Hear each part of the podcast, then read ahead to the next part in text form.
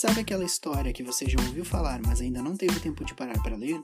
Seja bem-vindo ao Quantas Páginas. Aqui você vai conhecer muitas histórias da literatura. A gente lê o primeiro capítulo de um livro para você e deixa você decidir se quer continuar a leitura ou não.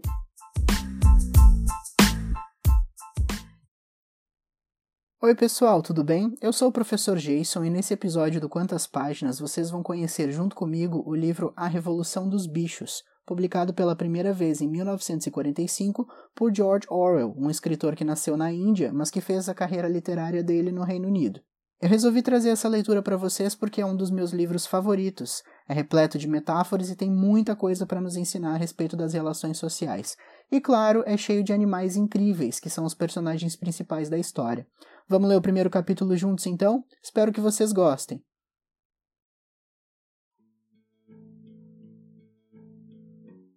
O Sr. Jones, dono da granja do solar, fechou o galinheiro para a noite, mas estava bêbado demais para lembrar-se de fechar também as vigias. Com o facho de luz da lanterna balançando de um lado para o outro, atravessou cambaleante o pátio, tirou as botas na porta dos fundos, tomou um último copo de cerveja do barril da copa e foi para a cama, onde sua mulher já ressonava. Tão logo apagou-se a luz do quarto, houve um silencioso movimento em todos os galpões da granja. Correra durante o dia, o boato de que o velho Major, um porco que já fora premiado numa exposição, tivera um sonho muito estranho na noite anterior e desejava contá-lo aos outros animais. Haviam combinado encontrar-se no celeiro assim que Jones se deitasse. O velho Major, chamavam-no assim, muito embora ele houvesse concorrido na exposição com o nome de Belo de Willingdon, gozava de tão alto conceito na granja que todos estavam dispostos a perder uma hora de sono só para ouvi-lo. Ao fundo do grande celeiro, sobre uma espécie de estrado, estava o major refestelado em sua cama de palha, sob um lampião que pendia da viga. Com doze anos de idade, já bem corpulento, era ainda um porco de porte majestoso, com ar sábio e benevolente, a despeito de suas presas jamais terem sido cortadas. Os outros animais chegavam e punham-se a cômodo, cada qual a seu modo. Os primeiros foram os três cachorros, Branca, Lulu e Catavento. Depois os porcos que se sentavam sobre a palha em frente ao estrado. As galinhas empoleiraram-se nas janelas, as pombas voaram para os caibros do telhado. As ovelhas e as vacas deitaram-se atrás dos porcos e ali ficaram a ruminar. Os dois cavalos de tração, Sansão e Quitéria, chegaram juntos, andando lentamente e pousando no chão os enormes cascos peludos, com grande cuidado para não machucar qualquer animalzinho porventura oculto na palha. Quitéria era uma égua volumosa, matronal, já chegada à meia-idade, cuja silhueta não mais se recompusera após o renascimento do quarto potrinho. Sansão era um bicho enorme, de quase um metro e noventa de altura, forte como dois cavalos. A mancha branca do focinho dava-lhe certo ar de estupidez, e realmente ele não tinha lá uma inteligência de primeira ordem, embora fosse grandemente respeitado pela retidão de caráter e pela tremenda capacidade de trabalho. Depois dos cavalos, chegaram Maricota, a cabra branca e Benjamin, o burro. Benjamin era o animal mais idoso da fazenda e o mais moderado. Raras vezes falava, em geral, quando fazia era para emitir uma observação cínica, para dizer, por exemplo, que Deus lhe dera uma cauda para espantar as moscas, e no entanto seria mais do seu agrado nem ter a cauda nem as moscas. Era o único dos animais que nunca ria. Quando lhe perguntavam por quê, respondia não ver motivo para riso.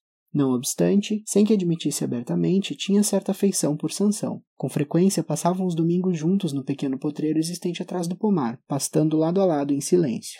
Mal se haviam acomodado os dois cavalos quando uma ninhada de patinhos órfãos desfilou celeira dentro, piando baixinho e procurando um lugar onde não fossem pisoteados. Quitéria protegeu-os com a pata dianteira e os patinhos ali se aconchegaram, caindo no sono. No último instante, Mimosa, a égua branca, vaidosa e fútil, que puxara a charrete do Sr. Jones, entrou, requebrando-se graciosamente e mastigando um torrão de açúcar. Tomou lugar bem à frente e ficou meneando a crina branca, na esperança de chamar atenção para as fitas vermelhas que adornavam.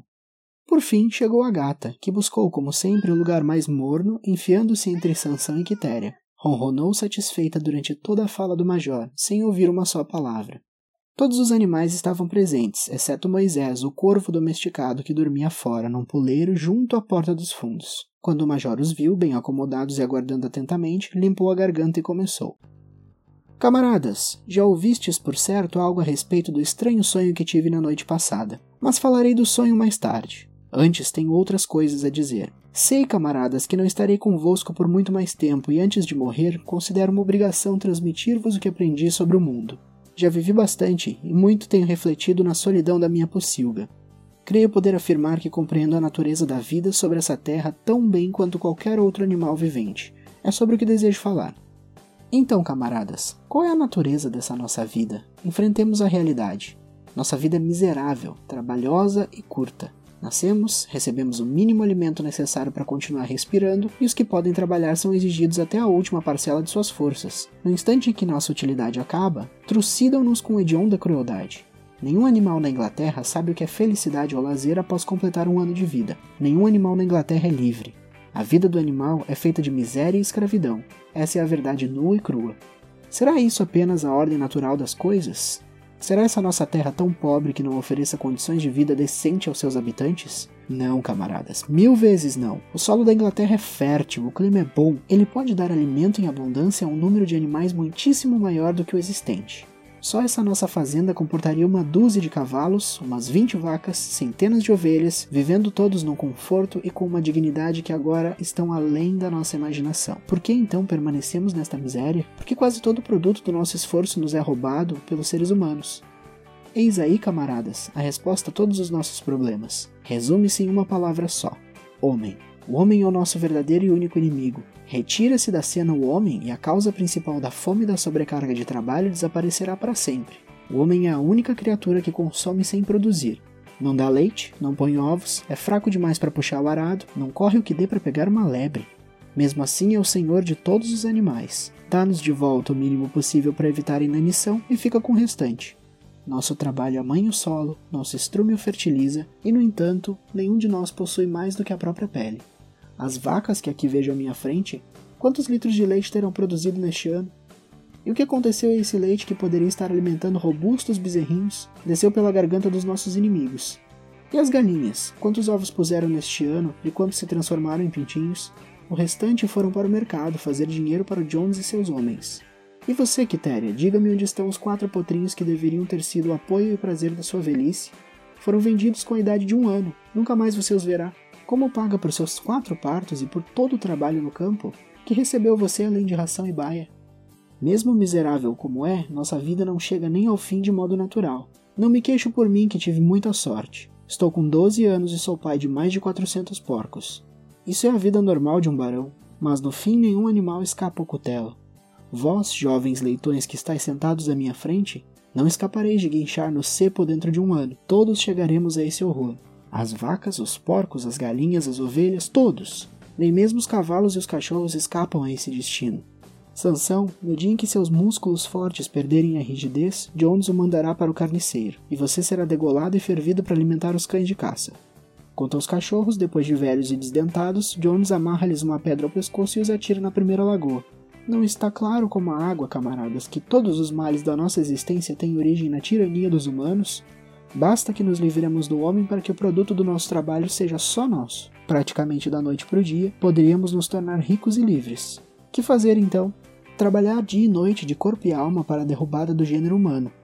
Essa é a mensagem que eu vos trago, camaradas. Rebelião. Não sei dizer quando será a nossa revolução. Pode ser daqui uma semana ou daqui a um século. Mas uma coisa eu sei. Tão certo quanto vejo esta palha sob meus pés. Mais cedo ou mais tarde justiça será feita. Fixai isso, camaradas, para o resto das vossas curtas vidas, e, sobretudo, transmiti essa minha mensagem aos que virão depois de vós, para que as futuras gerações continuem na luta até a vitória. E lembrai-vos, camaradas, jamais deixai fraquejar a vossa decisão. Nenhum argumento vos poderá desviar. Fechai os ouvidos quando vos disserem que o homem e os animais têm interesses comuns, que a prosperidade de um é a prosperidade dos outros. É tudo mentira.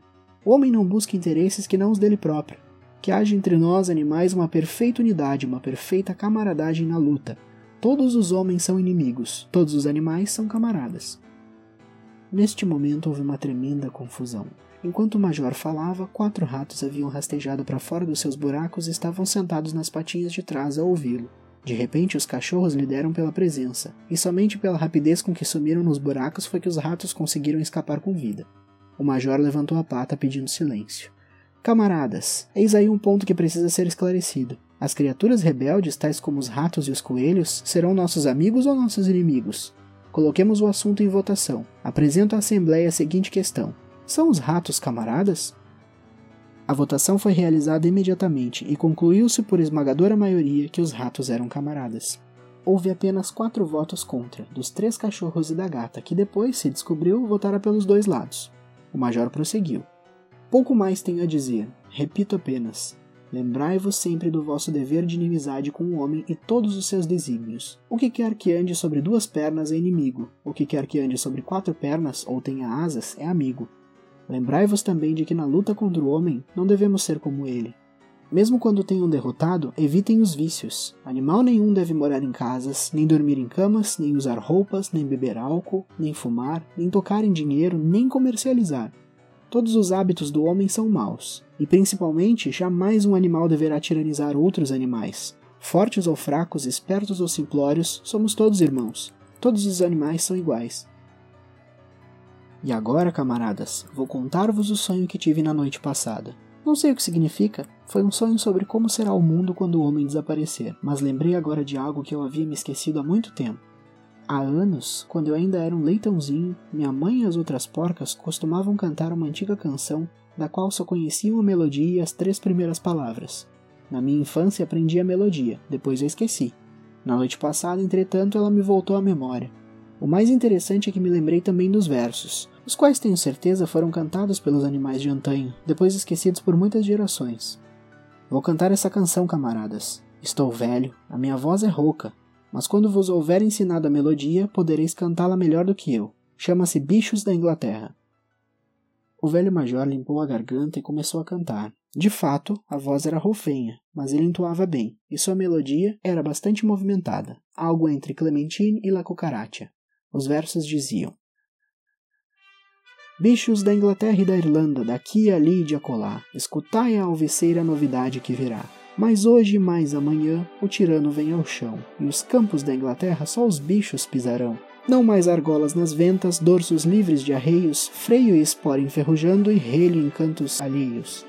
Riqueza incomensurável, terra boa, muito grão, trigo, cevada e aveia, pastagem, feno e feijão. Lindos campos da Inglaterra, ribeiros com águas puras, brisas leves circulando, liberdade nas alturas. Lutemos por esse dia, mesmo que nos custe a vida. Gansos, vacas e cavalos, todos unidos na lida. Bichos da Inglaterra e da Irlanda, daqui ali de acolá, levai esta minha mensagem e o futuro sorrirá. O canto levou a bicharada à mais extrema excitação. Mesmo antes de o Major chegar ao fim, já haviam começado a cantar por conta própria. Até os mais parvos pegaram a melodia e algumas palavras. Os mais vivos, tais como os porcos e os cachorros, decoraram a canção em minutos. Então, depois de algumas tentativas, a granja toda cantou Bichos da Inglaterra em potente uníssono. As vacas mugiam a canção, os cachorros latiam, as ovelhas baliam, os cavalos relinchavam, os patos grasnavam. Foi tal o enlevo que cantaram cinco vezes corridas, de ponta a ponta, e teriam cantado a noite toda se não fossem interrompidos. Infelizmente, o alarido acordou Jones, que pulou da cama certo de que havia uma raposa no pátio. Deitou a mão na espingarda, sempre pronta num canto do quarto, e disparou uma carga de chumbo grosso na escuridão. O chumbo foi encravar-se na parede do celeiro, e a reunião dispensou-se num abrir e fechar de olhos. Cada qual correu para o seu pouso, as aves saltaram para os poleiros, o gado deitou-se na palha e em poucos instantes toda a fazenda dormia.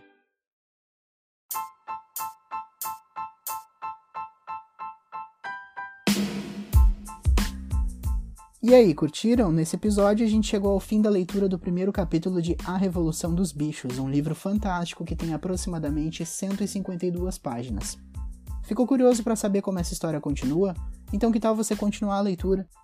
Obrigado pela sua companhia no episódio e não esquece de seguir a gente no Instagram pelo arroba quantas páginas podcast para ficar ligado nos próximos livros, ok? Até mais!